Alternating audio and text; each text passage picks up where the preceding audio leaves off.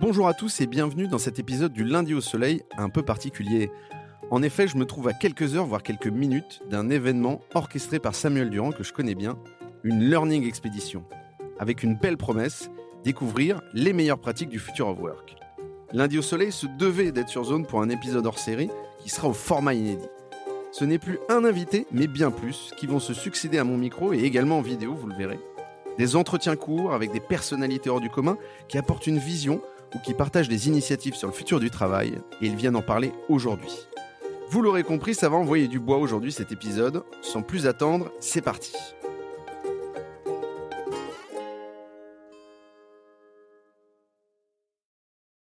Bienvenue Paul, merci de venir nous rendre visite dans cet épisode un peu particulier du lundi au soleil. Je suis ravi de te recevoir. Est-ce que tu peux te présenter en 30 secondes, s'il te plaît? Bonsoir, merci de me recevoir. Donc, moi, je m'appelle Paul Saufplan, je suis DRH et secrétaire général d'Alan.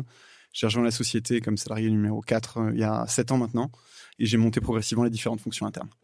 Vous étiez 4 et aujourd'hui vous êtes 500. Hein, on était 8, on est 525, exactement. Euh, alors aujourd'hui, euh, tu participes à la Learning Expedition de Samuel. Euh, de quoi tu vas venir nous parler? Je vais vous parler de ce qu'on fait le mieux au quotidien, le culture d'entreprise. Mmh. comment est-ce qu'on a construit une culture très forte depuis le tout début chez Alan, assez marquée, parfois assez clivante, au sens où, à mon avis, quand on la regarde de l'extérieur, je pense que 50% des gens rêvent de bosser chez nous, l'autre moitié ne s'imagine pas bosser dedans. et je vais vous présenter un peu à la fois comment on l'a construite et comment on va la faire vivre.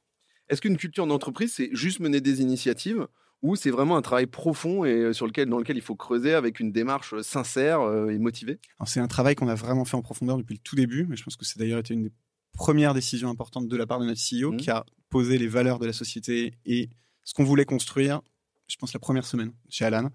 Et, on n'a pas cessé de le faire nourrir, grandir, évoluer.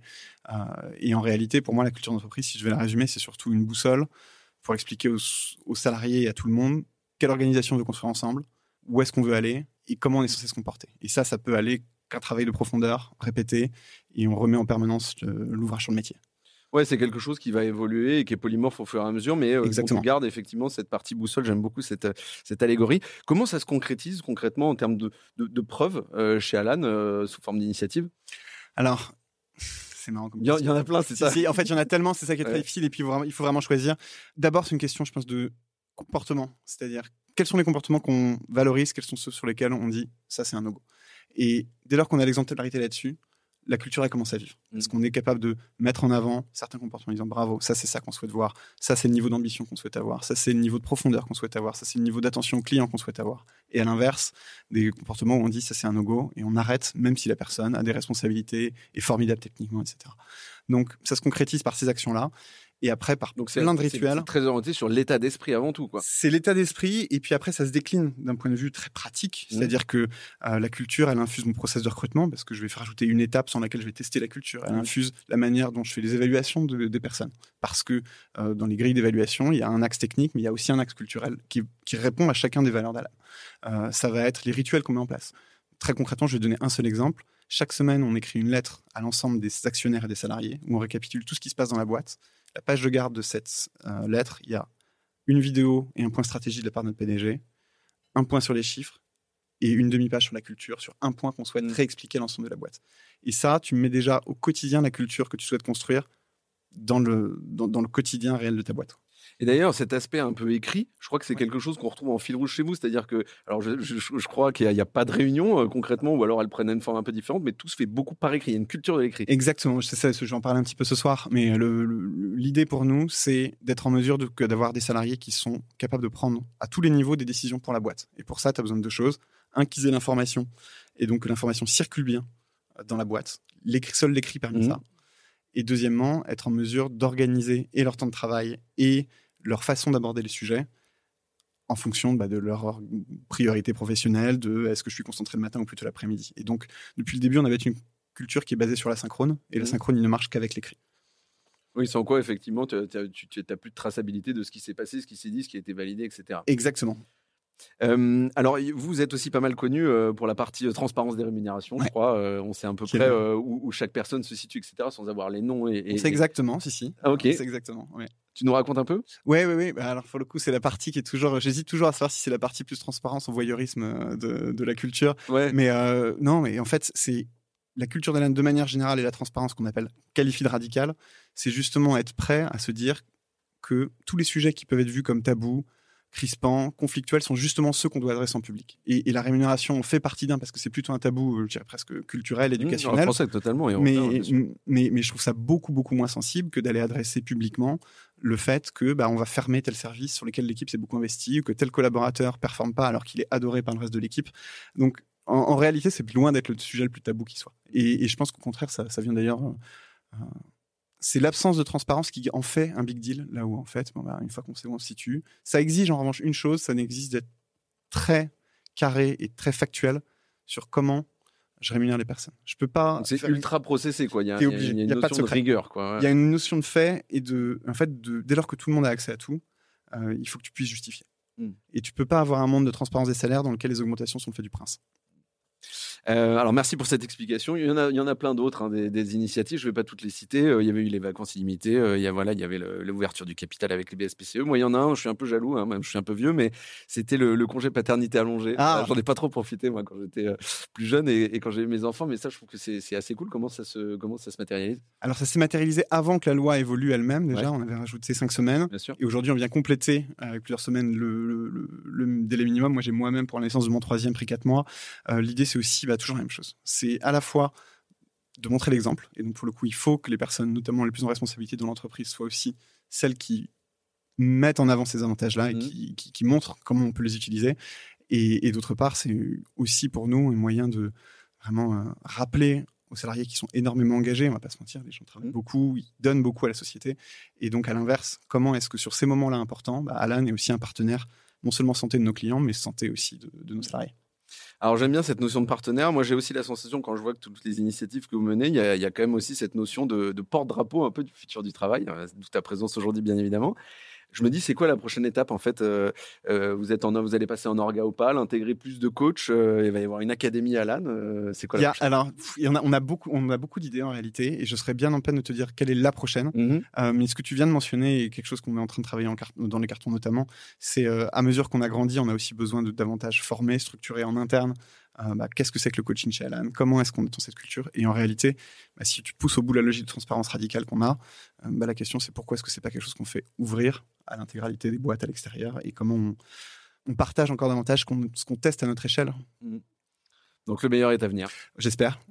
Top. On termine sur la dernière question, qui est une question surprise. Euh, c'est un jeu de cartes, hein, qui est un jeu de cartes morning. C'est mon chanteur préféré euh, Non, non, non, c'est un peu plus centré boulot, mais euh, si t'as pas de cul, tu tombes sur une, question un peu, un peu relou, tu vois. C'est parti. Ah bah là, tu vas rigoler. Quelle était votre première adresse mail? T'es prêt? C'est caramel, j'espère. Ah non, alors professionnel ou personnel? Professionnel. Professionnel, paul.sauveplan at igf.finance.gouv.fr. Je bossais dans l'administration et il y a à peu près, je pense, une cinquantaine de caractères. Bon, J'espère qu'ils ont évolué sur les adresses. absolument pas. Paul, merci beaucoup de ta venue. Merci C'était hyper cool, c'était court, c'était commando, mais j'espère qu'on aura l'occasion de, voir revenir dans le podcast de manière plus longue. Je suis sûr, et bah, de très rentrer dans le détail de ces initiatives-là. Voyons déjà comment on va se passer ce soir. Mais Merci beaucoup, bonne soirée, à plus. Salut Quentin, bienvenue euh, dans cette interview commando. Merci de venir nous rendre visite, j'apprécie, c'est hyper cool. Je sais que je t'ai un peu chopé au débeauté. Est-ce que tu peux te présenter en 30 secondes, s'il te plaît? Ouais, avec plaisir. Merci Tim euh, pour cette interview commando au débeauté, mais j'ai réussi à attraper mon verre de badois, donc euh, tout roule. J'ai vu ça. donc moi, je m'appelle Quentin, je suis le président du groupe Abilis. Abilis, notre métier, c'est d'aménager des bureaux. ce qu'on vend, c'est les meilleurs bureaux au service de l'épanouissement de leurs utilisateurs c'est un peu marketing, mais pas que. En fait, nous, notre métier de base, c'est les travaux. Donc on réalise et puis on a packagé une offre globale où maintenant on a vraiment un accompagnement mmh. et sur le fond on va dire qu'on accompagne vraiment les entreprises dans cette transformation euh, à la fois sur leurs espaces mais surtout sur leur mode de management et sur euh, un peu plus profondément le rapport au travail donc euh, voilà pour la petite aventure euh, à Bilis. Alors déjà merci pour cette mise en situation. Euh, moi ce que j'aime bien c'est que tu es basé à la tronche. Déjà je, ça s'invente pas, moi j'aime beaucoup le mot, hein. je suis désolé, ça fait marrer peut-être pas tout le monde mais moi j'aime beaucoup. Et c'est en Isère et moi ça j'aime bien parce qu'en fait j'ai quand même beaucoup dans le podcast de gens qui sont de Paris, tu vois, ou, de, ou un peu de, de mégalopole. Et en fait le, que ce soit un, peu différent en France, ça ça me plaît, tu vois. Mmh. Donc je trouve ça très cool. pourquoi tu es venu aujourd'hui dans cette Learning Expedition Tu vas nous parler de quoi? Alors, euh, bah déjà, moi, je viens parce que j'adore euh, Samuel et, euh, et, tous les projets qu'il porte. Et, et, donc, on s'était rencontrés à plusieurs reprises. Il nous a fait quelques présentations aussi au bureau de, de, de, de, ses documentaires. Et, et aujourd'hui, moi, je viens pour faire une petite intervention sur le futur de nos quartiers d'affaires, en gros. Mmh. C'est le sujet de base. Et bon, l'intervention, je l'ai pas encore faite, mais j'ai packagé un peu le truc parce que finalement, que faire de nos quartiers d'affaires C'est un sujet assez vaste. Toutes ces grandes tours là, euh, notamment la défense, mais il y en a plein d'autres. euh. C'est ça, en fait. En fait, ce qu'il faut, ce qu'il faut comprendre en deux mots, c'est que nos quartiers d'affaires, ils ont été, euh, leur construction, en tout cas, il a été régi par une charte qui avait été votée en 1933. Mm. Et cette charte, euh, en fait, elle a été euh, remplacée par de nouveaux accords, mais en 1994. Et cette charte, le principe, c'était de définir des zones distinctes pour les fonctions principales de la vie. Mmh. Donc, le travail, les loisirs, le, la vie et euh, les Ce qui sont plus infrastructures. du tout les, les- les normes d'aujourd'hui qui sont complètement redistribuées. En, en fait, c'est ça, c'est que c'est que on, on séparait le, le, le travail de la vie et des loisirs, alors qu'aujourd'hui, l'intérêt, est c'est justement de, faire disparaître cette, cette barrière pour recréer cette espèce de, de, de, de globalité et de pas subir son travail la journée et vivre que le soir et le week-end, quoi. Et alors du coup ces tours, euh, en fait moi je, je- l'autre jour j'étais à la défense, euh, j'intervenais chez un client. Alors ça faisait très très longtemps que j'étais pas allé dans une tour à la défense. Bon il y a une vue absolument extraordinaire, hein, Mhm. surtout Paris. Euh, mais c'est vrai que c'est quand même un peu, c'est quand même un peu blasant parce que déjà il y a pas beaucoup de monde hein, finalement. et puis surtout il y a beaucoup d'espace libre. Et, et la question que je me pose c'est en fait et que j'avais déjà abordé par le passé, mais pas dans le podcast, mais c'est qu'est-ce qu'on peut en faire de ces tours? Est-ce qu'on peut en faire des logements? Je crois que finalement c'est assez compliqué, je crois, d'un point de vue juridique.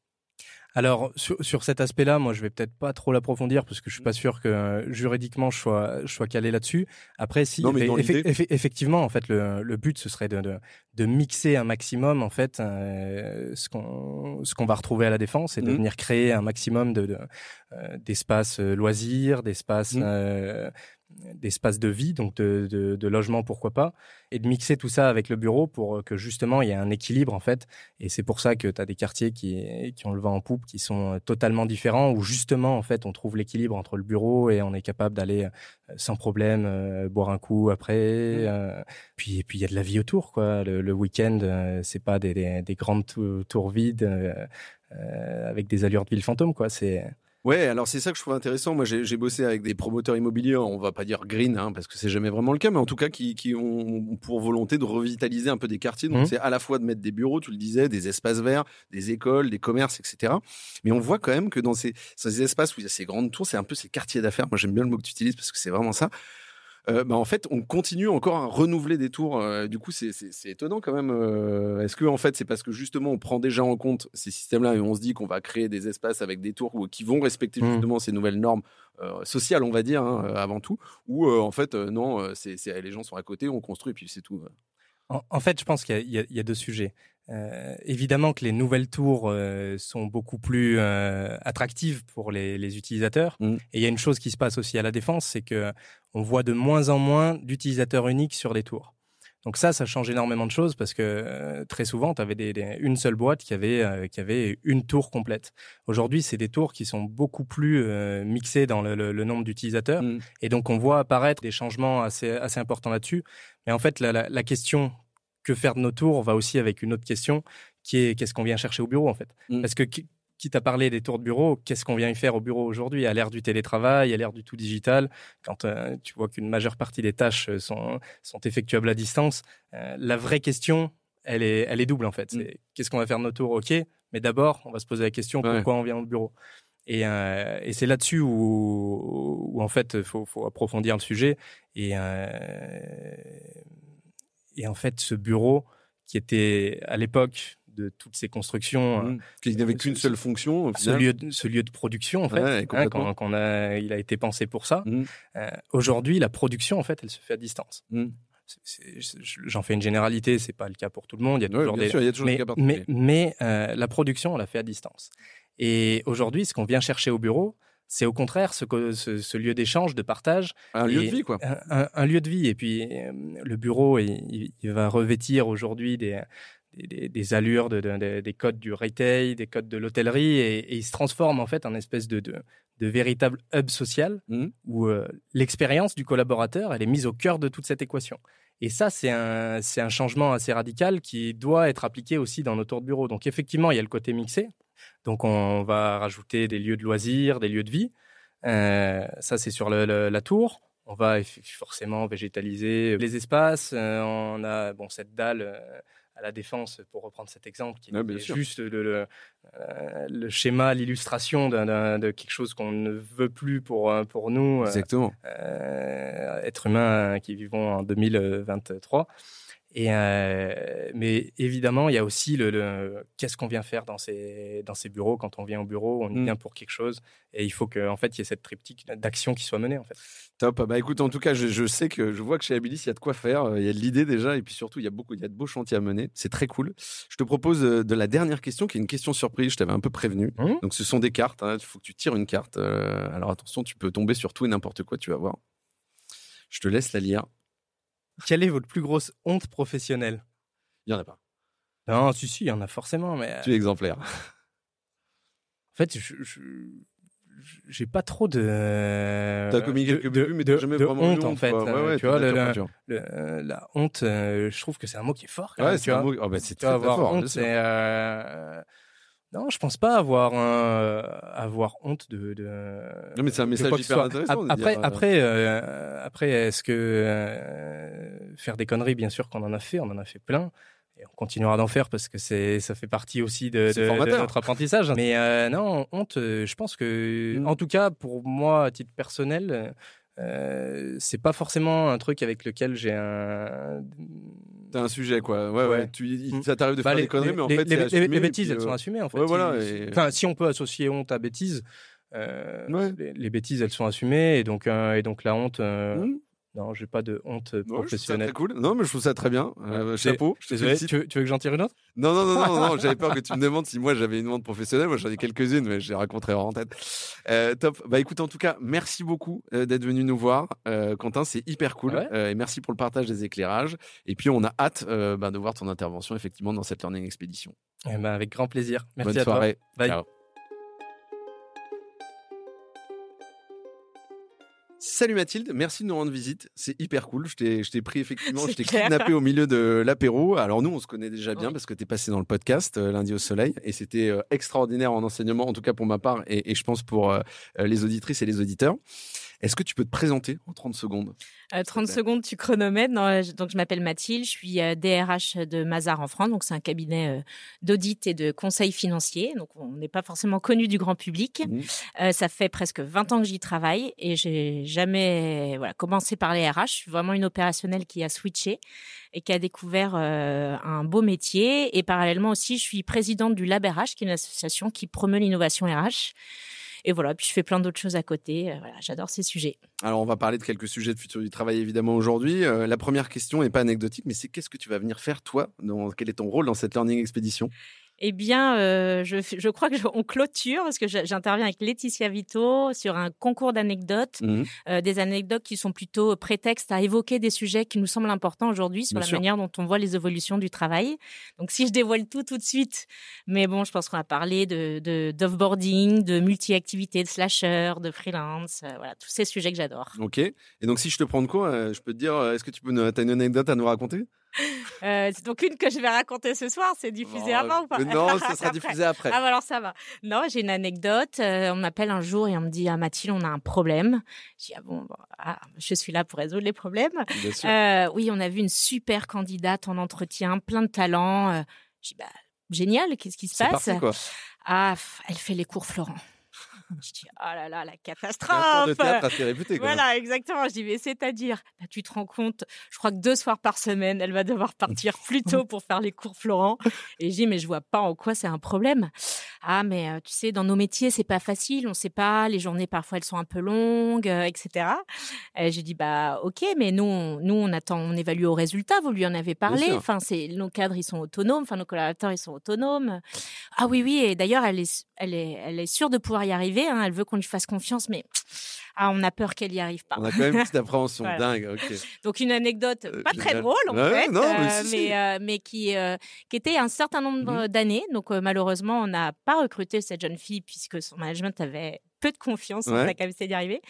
Et depuis, on a inclus dans tous nos contrats de travail une clause euh, autorisant le cumul d'emploi. Donc comme ça, il n'y a plus de discussion. C'est intéressant, je trouve. Voilà, au recrutement. Mais même aujourd'hui, je pense que ça arrive encore que des gens aient ces réflexions-là en se disant, ouais, euh, effectivement, euh, le deuxième emploi ou l'autre activité, hein, parce que ça peut être une activité qui pas forcément rémunérée. Exactement, tout à fait. Et ben, ça peut être, ça, ça peut être un, frein ah, pour certains employeurs. c'est un frein, et je pense que ça, ça questionne surtout le sujet de la, de la confiance qu'on a envers les autres. Donc voilà, en tout cas, je pense que c'est des sujets qu'il faut aujourd'hui déverrouiller.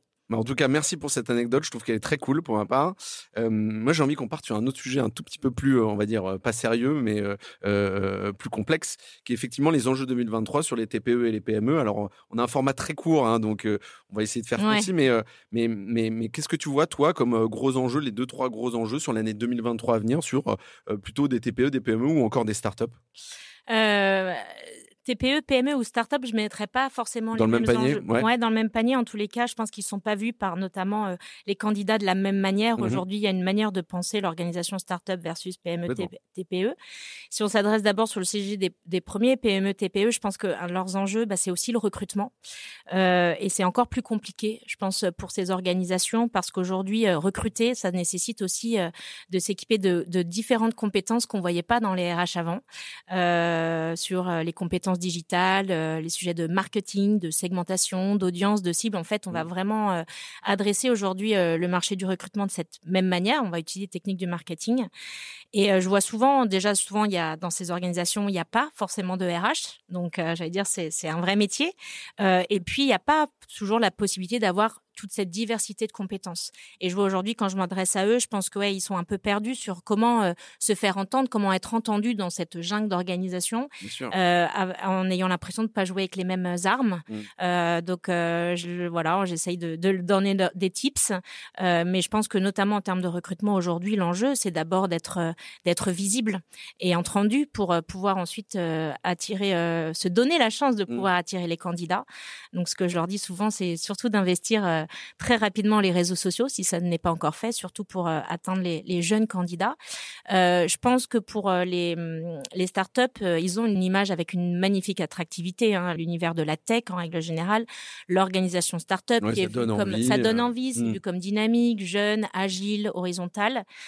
Mais je crois qu'il y a beaucoup d'écueils aujourd'hui euh, parce que, euh, en fait, euh, la réalité n'est pas toujours celle-ci. Ouais, elle n'est pas à la hauteur souvent de, de l'expérience candidat. Ouais, voilà. Ou, exactement. Et peut-être quelque chose parfois qui m'étonne, c'est en fait, ils, ont très peu questionné leur propre marque employeur. Mmh. En fait, ils, profitent de la visibilité de leur marque en tant que telle, en tant que start-up. si je prends Doctolib, c'est la marque Doctolib, mmh. mais est-ce qu'on connaît Je dis pas qu'ils n'ont pas du tout travaillé leur marque employeur. C'est peut-être le mauvais exemple, mais il y a beaucoup de start-up qui du coup, peut-être s'économisent euh, les efforts de travailler leur marque employeur. Or, c'est pas la même chose. Euh, et il y a des startups qui vendent des produits ou des façons de penser, et pour autant, c'est pas du tout ce qu'on va retrouver dans l'expérience du collaborateur. Du coup, ça désillusionne, je pense mmh. beaucoup, et, euh, et, ça risque de leur porter tort. Donc, je dirais un peu aussi se questionner sur sur la résonance entre leur projet d'entreprise et leur projet RH. Oui, le fait que la culture, elle doit être miroir à la fois en interne et en externe. Tout à fait. Top. Eh ben, écoute, déjà, merci beaucoup pour, euh, pour ces précisions-là et ces clés de réflexion. J'aime beaucoup. On termine sur la dernière question, qui est la question surprise. La question hein. surprise. je t'avais prévenu. je... Mais je ne connais pas cette question. Je veux bien que tu la lises, s'il te plaît. Quelle est votre Madeleine de Proust? Tu ne t'en souviens pas. Euh, voilà. Bah. Euh, si, moi, c'est les, crêpes. Je suis bretonne. Mathilde Leco, je le porte bien. Eh ben, moi aussi. Voilà. Je suis breton, c'est parfait. Ça n'est pas les crêpes à Madeleine de Proust, mais. Euh, mais, euh, mais c'est très bien aussi les, voilà, tout ce qui me fait penser à la Bretagne. Je suis très attachée à ma région. Chapeau. Et tu télétravailles pas du coup du tout de Bretagne? Si, si, ça m'arrive. Surtout, j'y retourne très, très régulièrement parce que j'ai encore toute ma famille à Rennes. Donc, Rennes est ma seconde maison. Je connais bien le coin. Magnifique. Mathilde, merci beaucoup pour le temps consacré. Merci On a hâte de voir euh, ton intervention sur la, la pression ce soir. Pas du tout. Euh, je pense que ça va être euh, sans problème. Donc, on a hâte de voir ça. Merci beaucoup d'être passé. Avec plaisir. À, très, bientôt.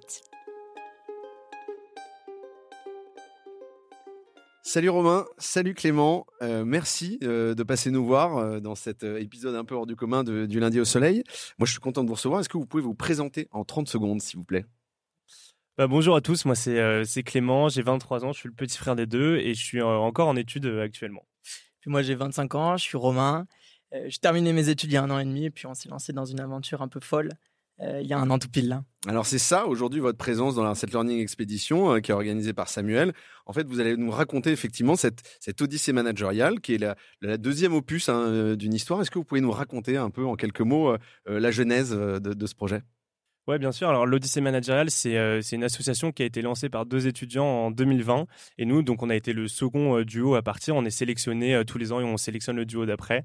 Et l'idée, c'est d'aller rencontrer des entreprises à travers le monde pour découvrir des innovations managériales. Il y a un troisième duo qui est, qui est en chemin actuellement. C'est ça. Dimitri et Elodie. Ça Ils doivent être en Australie. Et, le résultat du premier duo, euh, du premier binôme, c'est effectivement, alors qu'ils sont allés voir dans huit pays, euh, je crois, il y a 200 collaborateurs, 40 entreprises. C'était un grand rapport, effectivement, euh, qui, qui, décryptait un certain nombre de grands principes du futur du travail, l'engagement, la culture, la collaboration. Enfin, je vous invite à, j'invite les auditeurs à aller voir, puisqu'il est gratuit et disponible en ligne, bien évidemment. Et l'édition 2023, donc c'est vous qui l'apportez. C'est quoi le principe et quel est l'objectif premier? L'objectif premier, en, soi, la, mission reste la même, c'est d'aller trouver des pratiques de management euh, innovantes euh, pour pouvoir inspirer euh, les boîtes françaises de ça. donc nous, on allait dans huit pays. on est allé en Norvège, Islande, Brésil, Colombie, Canada, États-Unis, Vietnam, Corée du Sud. Et, et, on a essayé d'importer différents modèles pour inspirer les boîtes françaises. Et alors, je crois qu'il y, avait une thématique principale qui se, dessinait, dans, cette édition-là. C'était la partie crise, je crois. Euh. Alors, ça, c'est le duo actuel, le duo actuel de, Dimitri et Elodie qui, euh, qui vont sur les crises. Nous, le but, c'était d'aller trouver des personnes qui cassaient les codes euh, de l'entreprise traditionnelle. On avait choisi cette raison d'être là, de trouver des personnes assez folles, mmh. euh, qui ont des visions très différentes euh, du travail et de la gouvernance. Et Dimitri et Lodi ont choisi d'aller plutôt sur les crises. Euh, donc il y a une partie un peu plus environnementale sur, mmh. sur leur duo, très intéressante aussi. Mais je suis sûr que vous avez dû croiser dans cette partie, gens qui, qui cassent un peu les codes aussi, cette approche très RSE potentiellement, au-delà de l'aspect effectivement réinventer le futur du travail. Bien sûr, en fait, c'est indissociable. Hein. Toutes les entreprises qui s'intéressent aux nouveaux modes de gouvernance, c'est à chaque fois des entreprises qui font attention à ces questions-là. Euh, on a aussi euh, vu pas mal, je ne sais pas si vous connaissez le mouvement B Corp, qui est un mouvement en France où il y a beaucoup d'entreprises qui s'engagent sur l'environnement, sur la partie sociétale. Nous, on allait rencontrer des entreprises B Corp, qui est un mouvement mondial, donc un peu dans tous les pays. On mmh. essayait de voir euh, l'engagement de ces personnes-là et à chaque fois des modèles de gouvernance très intéressants et aussi des questions environnementales. Bon bah top, on a hâte en tout cas de, découvrir dans cette Learning Expedition à la fois tous les profils et des exemples hyper concrets de, ce que vous avez découvert dans cette Odyssée. Moi j'aime bien beaucoup le mot Odyssée parce que c'est vraiment ça. c'est ça. Euh, on passe à la dernière question, euh, qui est une question surprise. Alors c'est une carte à tirer, euh, il y en aura qu'une pour vous deux, hein, désolé. Mais je vous laisse tirer. Quel est votre pire surnom? Bah, Je vais donner celui que mon frère me donne, Romiche. Voilà, je m'appelle Romain, il m'appelle Romiche. Je crois que c'est le pire. Ouais, c'est pas, c'est pas fou. Euh, moi, on m'appelle, euh, je, suis quelqu'un de, très grand. Euh, et donc on m'appelle le grand et c'est vrai que dans des dans des pays comme en Colombie ou au Vietnam où les gens étaient un peu plus petits à chaque fois quand je rentrais dans le métro j'avais des petites problématiques par enfin je, je, cognais un peu les gens et tout mmh. et donc Romain m'appelait bon le grand tu viens tu viens et c'est un peu resté après ouais quel blanco. Euh, merci à vous deux en tout cas. Merci, à, vous, merci à vous. On a hâte de voir euh, bah le détail de toute cette aventure. Et puis j'espère qu'on aura l'occasion de, faire un épisode dédié sur le sujet. Avec je suis sûr qu'on bah, et j'ai hâte que vous partagiez ça. et allez voir euh, l'Odyssée Managériale, le site web, c'est là où vous pouvez découvrir les articles. Et le meilleur d'ailleurs aussi, qui est notre newsletter où on raconte tout ce qu'on a vécu. Top. Merci à vous deux. Merci beaucoup. Merci à vous. Au revoir. Ciao. Salut Marie, merci de nous rendre visite pour cette interview un peu commando. Euh, je crois qu'on est assez euh, serré dans les délais. Euh, tout le monde est déjà parti pour cette learning expédition, donc je suis déjà en retard. alors moi je suis content de te recevoir. Pour info, j'ai un épisode avec Clément Alterescu, donc le fondateur de Morning, qui sort bientôt. Donc je vais bien évidemment pas te poser les mêmes questions, sinon ça n'aurait pas d'intérêt. Moi, ce que j'ai bien aimé, j'ai regardé un peu ton profil, et, pas sur LinkedIn, hein, je me suis renseigné ailleurs, et euh, je crois que tu t'es formé à la PNL, tu t'es formé au coaching avant de rejoindre Clément. Je me demande en fait euh, comment on passe de la PNL et du coaching à des RH qui est pas exactement lié, euh, tu vois, je trouve ça étonnant. Alors, très bonne question. Bah, déjà, avant, j'avais fait un peu de recrutement. J'avais un mmh. peu bossé dans la pub et je faisais matcher des gens et des boîtes. Ok. donc, j'avais déjà fait un peu de recrutement. Et euh, sortie de cette expérience, je me suis dit, je vais prendre un peu de temps pour moi. Et j'avais vachement envie de me former à la PNL, au coaching. Pas pour devenir spécialement coach, mais pour euh, développer d'autres cordes à mon arc. Et euh, il se trouve que je suis amie avec Clément depuis très longtemps. Et donc, il m'a dit, bah, rejoins-moi et tu vas t'occuper de la com de ma boîte. Parce que euh, j'avais un peu de savoir en com, que j'étais mmh. journaliste, je savais écrire un peu. Et donc voilà. Et au fur et à mesure de l'histoire de, à l'époque c'était bureau à partager. Bah, oui, bien sûr. Si t'en as parlé hier, mais euh, complètement. vieux, vieux, euh, c'est vieux. Et donc bureau à partager. euh, en fait, au fur et à mesure, on n'était que deux. Et puis au fur et à mesure que la boîte avançait, moi, je recrutais quand même euh, les gens qui arrivaient. Je leur faisais passer des entretiens et je m'occupais pas mal de la culture de la boîte. Mm. Donc tu avais déjà euh, ce rôle-là euh, Ouais. Ouais, qui de- se dessinait tranquillement. Quoi. Exactement. Ouais. Et, et puis en fait, je, le coaching euh, sur lequel je m'étais formée, la PNL, etc., Mm. ça me servait au quotidien dans mon métier. Et puis euh, il y a un moment où j'ai dit, bah, j'arrête la com. En plus, Mm. j'arrivais un peu au bout de mon savoir et de ce que je savais faire. Et c'est là qu'on a rencontré quelqu'un de top qui a pris euh, vraiment la com en main. Et puis moi, je me suis concentrée complètement sur la culture de la boîte et sur euh, les RH. Est-ce que tu crois que ces formations-là, la PNL, le coaching, mais plus largement d'autres formations, ça a été un peu un unfair advantage sur ce genre de rôle-là et, et presque ça devrait, ça devrait faire partie aussi des, des terrains de jeu à explorer avant de devenir des RH Euh, ben, c'était hyper intéressant pour euh, accompagner les gens au quotidien. Tu vois, Mhm. moi, ça m'aide vraiment à, mais même dans ma vie perso, hein, c'est, euh, ça m'aide à comprendre les autres, à les écouter, et, et ça m'aide aujourd'hui dans le boulot euh, à former les gens sur euh, tout ce qui est communication non violente, comment communiquer les uns avec les autres. Et du coup, ça nous aide à développer la culture parce qu'on tient vraiment à ça. Je pense que Mhm. Clément t'en a peut-être parlé, mais on tient vraiment à ce que euh, les gens se respectent, fassent preuve d'humilité et arrivent à travailler les uns avec les autres quel que soit leur profil. Mm. Donc oui, ça m'aide, euh, ça m'aide à les aider, quoi, à les coacher. Euh, J'ai pas le savoir euh, pour eux, mais en tout cas, ça m'aide vraiment à les orienter et à les aider à se poser les questions. Très cool. Et tu as parlé d'un certain nombre de qualités et de valeurs. Et en fait, la question que je me pose, c'est euh, euh, quelle est là ou les deux, trois qualités indispensables pour faire un bon DRH Euh, Tu ben, as parlé d'écoute, entre ouais, autres, euh, d'humilité, je pense qu'il faut euh, Mm. savoir écouter les Mm. gens. Euh, il faut euh, savoir euh, poser des questions, poser les bonnes questions, ça c'est super important pour être un bon DRH. Euh, et puis ouais, il faut faire preuve d'humilité, il Mm. faut, faut être attentif aux autres, voilà. Il faut avoir un peu d'humour aussi, Ok. parce que le quotidien d'un RH c'est Ah, c'est un peu lourd. Non, c'est pas lourd, mais lourd c'est euh, fait de, c'est- fait bien sûr de plein de responsabilités, mais de tout ce dont est composée la nature humaine, tu vois. Donc, Ouais, euh, tu as autant de profils que de réactions face à certaines choses qui arrivent dans la vie. Et quand tu es au RH, tu es quand même euh, confronté à bah, pas mal de surprises au quotidien, des bonnes et des moins bonnes. Et donc, il faut Bien être, faut avoir de l'humour, faut avoir du recul sur sur les choses. Ok, important. merci pour ces conseils éclairés. Euh, euh, il y a- moi, il y a quand même, je travaille avec beaucoup de DRH dans le cadre de, de mon activité de cabinet de conseil sur la marque employeur. Et en fait, euh, souvent, euh, je m'aperçois d'un truc, c'est que le plus gros ennemi du DRH, c'est un peu le temps, parce qu'en fait, ils sont, ils sont très pris dans l'opérationnel et finalement assez peu consacrés à la prise de hauteur. Alors le mot est un peu choisi. Est-ce que, est-ce que ça, c'est un, c'est un vrai gros point de, enfin, point de friction? Ouais, je pense que tout dépend de qui tu t'entoures. Mm. Euh, L'équipe est vachement importante, les gens avec qui tu vas bosser. Moi, j'adore euh, l'opérationnel, j'ai besoin de faire des choses et puis je trouve que c'est pas faire vis-à-vis de ton équipe si tu fais que de la stratégie et prendre de la hauteur. Mm. Et puis garder euh, de l'opérationnel et faire des choses et justement passer du temps à faire des choses te permet de rester dans la réalité de, Ouais, dans ce qui se passe. Mm. Euh, donc pour moi, c'est pas un manque de temps. Si tu as besoin de te poser et justement grâce au télétravail et grâce au tout, à tous les changements qui s'opèrent aujourd'hui dans le, dans le milieu du travail, tu arrives assez facilement à prendre ce temps pour prendre du recul. Mm. Euh, et puis, euh, être DRH et gérer de l'humain, c'est quand même. euh, Enfin, je, je pense qu'il faut sans cesse se réinventer, se poser des questions, se renseigner sur euh, tous les changements qui sont opérés dans le milieu du travail et, et pour être un peu costaud. Mm. Euh, donc, tu es, obligé de faire mi-opérationnel, mi. euh, Ouais, tu peux pas être déconnecté de ce qui se passe, tu le disais dans Pas la réalité, c'est indispensable. Et puis, il faut vraiment savoir bien s'entourer et, Mm. et de gens qui vont aussi, avec qui tu vas partager aussi tous ces questionnements. Et, et- ouais, c'est important d'avoir une bonne équipe Mhm. qui va te challenger. Top. Euh, merci beaucoup pour ces partages d'expérience. Il y a la Merci dernière question qui est une question surprise. Alors Ouais. bon, toi tu le Alors, connais un peu. attends, attends, je les ai pas toutes qui est un lues, jeu de cartes morning. Tu vois, il m'en reste trois, mais donc je te laisse choisir et nous la lire bien évidemment. Ah, c'est pas mal. Quelle est votre plus grosse bourde professionnelle? Je vous donne l'exemple ou pas? Bah, bien sûr. Exemple, en 2019, Morning Coworking devient Morning. Le CM de Morning devait changer le nom de la page Facebook, mais c'est planté. On s'est retrouvé avec une page Morning Co pendant trois mois et il a encore honte aujourd'hui en écrivant cette carte. Je Mm. trouve que c'était pas moi, mais j'aurais pu faire ça. Bien sûr. Et ma plus grosse bourde professionnelle, oh là là. pff. Oh, j'ai fait des reply all. Euh, à beaucoup de gens. Euh, ouais, très maladroit. À une époque où je bossais dans la pub, j'ai fait des reply all. Je me souviens plus exactement, mais j'ai eu des moments très gênants de euh, merde. J'ai répondu à tout le monde. Le coup de chaud.